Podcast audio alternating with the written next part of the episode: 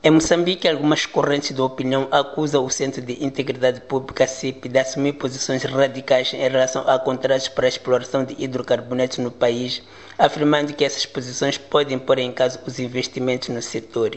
Há dias, o CIP acusou as multinacionais Anadarko e AN de se aproveitarem da fragilidade do Estado moçambicano para negociar contratos generosos na exploração de gás natural no norte do país. É preciso não ficarmos quadrados quando analisamos essa questão dos recursos naturais.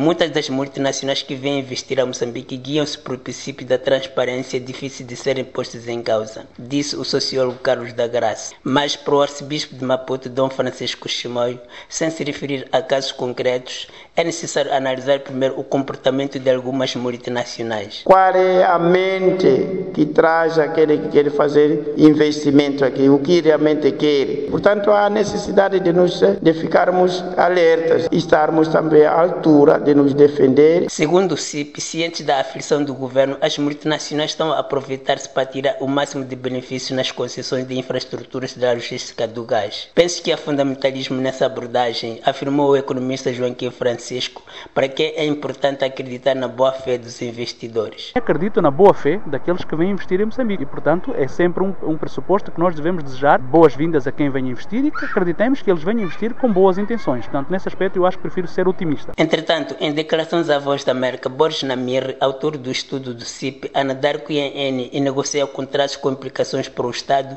diz que os mesmos excluem as comunidades do processo de desenvolvimento integrado e violam o princípio da partilha de infraestruturas. Devia ser construído sim um terminal, mas o terminal tem que ter algumas partes adaptadas para outras atividades, como pesca para as comunidades. Não é você mandar embora as comunidades locais porque você quer fazer seu porto especializado LNG. Tem que haver um porto comercial anexado, no sentido de que os navios de turistas, por exemplo, que querem visitar Palma, os navios de carga e descarga de outro tipo de material para o comércio, para a importação de diversas mercadorias, têm que usar o mesmo porto. E é assim como funciona em outras partes do mundo, e nós citamos exemplos concretos no texto algumas situações dos próprios Estados Unidos da América, onde a Nadarco tenha terminais de LNG, que o porto, existe lá porto comercial que se partilha. Nos contratos de negociação, as multinacionais estão também a exclusividade no uso da terra, o que para o CIP não é correto. Isso retira ao Estado moçambicano a capacidade de um dia querer vir a usar a mesma parcela para outras finalidades. Nem que seja para construir um hospital naquela área. Tem que depender da vontade das concessionárias. E já estamos a ver uma situação idêntica em Moçambique, que é da,